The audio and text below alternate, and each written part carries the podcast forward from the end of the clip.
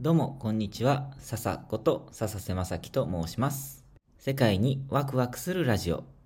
この番組では僕が現在住んでいるアフリカのタンザニアの生活やお仕事の話、これまで訪れた国々の異文化にびっくりした話、以前、JICA 海外協力隊としてパプアニューギニアで小学校の先生をしていた時の話、そして世界で活動されている方や協力隊の OB、OG の方々との対談やインタビューなど世界にワクワクするようなお話を皆さんに共有するそんな番組になります。さて、えー今日のタイトルを見て、ん？って思った方いるんじゃないでしょうか。えっ、と、第46回ってなってるんですよね。前回99回だったので、あれ？今回記念すべき100回目じゃないの？って 皆さん思うと思うんですが、えー実はさっきこれまでの回、ラジオの回の、えっ、と、オンライン上に上がっているデータっていうか、まあ、アップロードしたものをタイトルとか説明欄とかをちょっと編集していたんですが、実は46回目を消しちゃいました。あの、すごくね、1から順番に上がっていって、今100回まで行ったっていう、この綺麗に並んでるの僕すごい好きなんですけど、今ね、え1個空いちゃいまして、空いちゃったっていうのは、えっ、と、削除しちゃった分を、えっ、と、まあ、これ、僕が使っているツールは、この、アップロードしたデータの、音声データの順番を変えられないので、46回目の分だけ空いちゃってるんですよね。はい。ということで、46回目の内容をもう一回、まあ、全く同じ内容にはできないんですけど、お話ししようと思います。ということで、今日は46回目ということで、お聞きいただければと思います。なんかすいません。でも100回目に行くまでに、ちょっと、あの、ここは、ちゃんとね、100回やったよっていうのを証明するためにも、46回目、もう一回、ここで撮らせていただきます。えっ、と、これを収録したのはいつかというと、えっ、と、2021年3月19日になります。で、まあ、この日ってわけじゃないんですけど、この時期に何があったかというと、実はタンザニアの前大統領、マグフリ大統領という方なんですけども、えっ、と、マグフリ大統領が亡くなられたっていう、えーことが、その数日前にありまして、で、えーそこから新しい大統領が決まったんですね。でもこれはあのタンザニアで決まっていることなんですけど大統領が亡くなった時はその大統領の任期の分だけ副大統領が大統領として引き継ぐ。ということにもう決まってます。なってます。で、えーその新しい大統領というのがなんと女性の大統領なんですよね。で東アフリカで女性が国のトップになるっていうことが初みたいなんですよ。初の大統領女性大統領がタンザニアで生まれたっていうのがすごいニュースになってましてもう世界的なニュースになってましてかなり騒がれてます。ただ日本にいるとなかなかアフリカの政治の話ってニュースでも出てこないんじゃないかなと思って今日は。今日はじゃないですね、えー3月19日は、えっと、共有させていただきました。で、この新しい大統領の方は、名前はサミア大統領って言います。まあ、東アフリカで初っていうことで、うん、想像できる方もいると思うんですが、この辺りの東アフリカの地域って結構男性優位な社会になってまして、例えば教育の話で僕が聞いたことがあるのは、うんと、例えば貧しい家庭で子供がたくさんいたりなんかすると、教育にかけられる家庭のお金って決まっているので、お姉ちゃんよりも弟が優先して学校に行かせてもらえる。まあ、だからお姉ちゃんは女の子だから、で、弟がいるから学校に行けないんだ。家の手伝いをしなきゃいけないんだ。っていうことも、状況もあるみたいです。とか、うんと、あとは、これは男尊女卑っていうことじゃないかもしれないですけども、女性って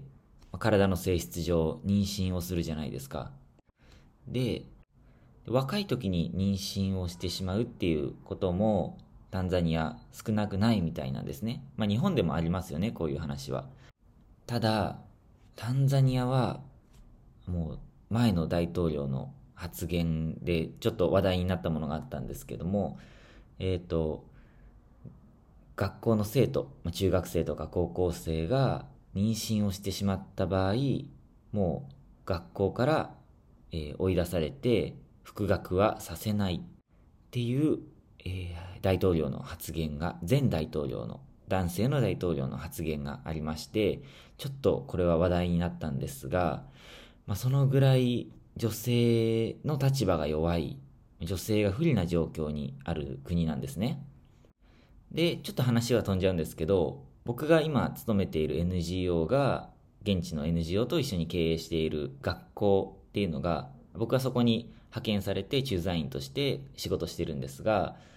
えっ、ー、と、その学校はもう女子だけの学校で、で将来の女性リーダーを育てようっていう目標のもと、え、ー、と、運営している学校なんですね。で、ここの学校で、ちえーと、しっかりと教育の設備を整えて、実験器具も、実験室もあって、実験室というか理科室もあって、で、体育の時間もあって、で、パソコンの授業なんかもあって、で日本の文化も少し学べて、で、もちろん勉強は優秀な先生がしっかりと教えて、で、全寮制で、えっ、ー、と、ちゃんと守られていて、で、そんな学校を作って、で、そこでしっかりと勉強を頑張った生徒が将来女性としてリーダーになって、それぞれのね、やりたいことは違うと思いますけど、自分のやりたい分野で、そこで女性としてリーダーになって、で、まあ、世代を引っ張っていきながら活躍してくれることで、次の世代が、えっと、もっと男性優位な社会から変わっていってくれるんじゃないか。男女平等な社会を目指す、そうすれば、え目指せるんじゃないかっていう、えそんなことを夢見て学校をやっているんですが、僕のイメージでは、こういうのって、やっぱ、すぐにはできるものじゃなくて、文化なので、何世代もかけて少しずつ変わっていくもんだって思っているんですけども、でも今回偶然にも女性の大統領がタンザニアで生まれて、で、まあ、国のリーダーが女性になったわけなんですよね。で、まあ、前の大統領が亡くなられたわけなので、これはね、あの、良かったって言えることではないと思いますけども、でも、これは一つアフリカが、タンザニアが変わる一つのチャンスなんじゃないかなと僕はすごく期待してます。国のリーダーが女性になるって、まだ日本もね、成し遂げられてない。日本がそれを目指しているのかどうかは知らないですけど、まだ日本でも起こってないようなことがタンザニアで、偶然にしてもタンザニアで起こったっていうのはこれはすごいことなんじゃないかなと僕は思ってます。いや、これからの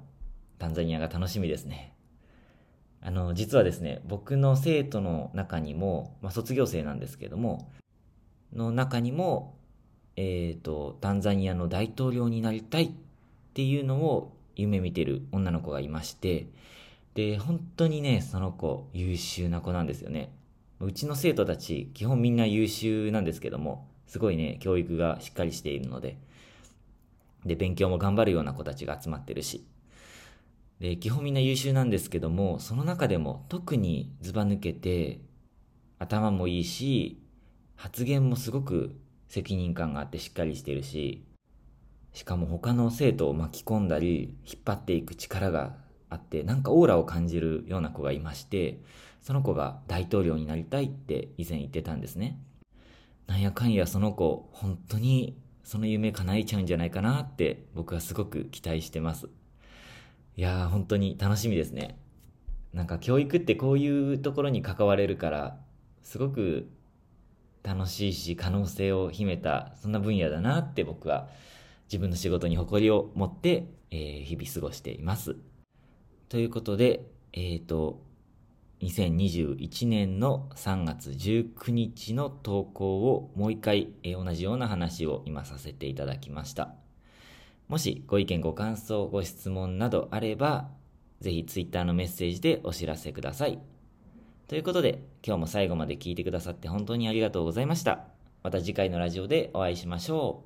う。またね。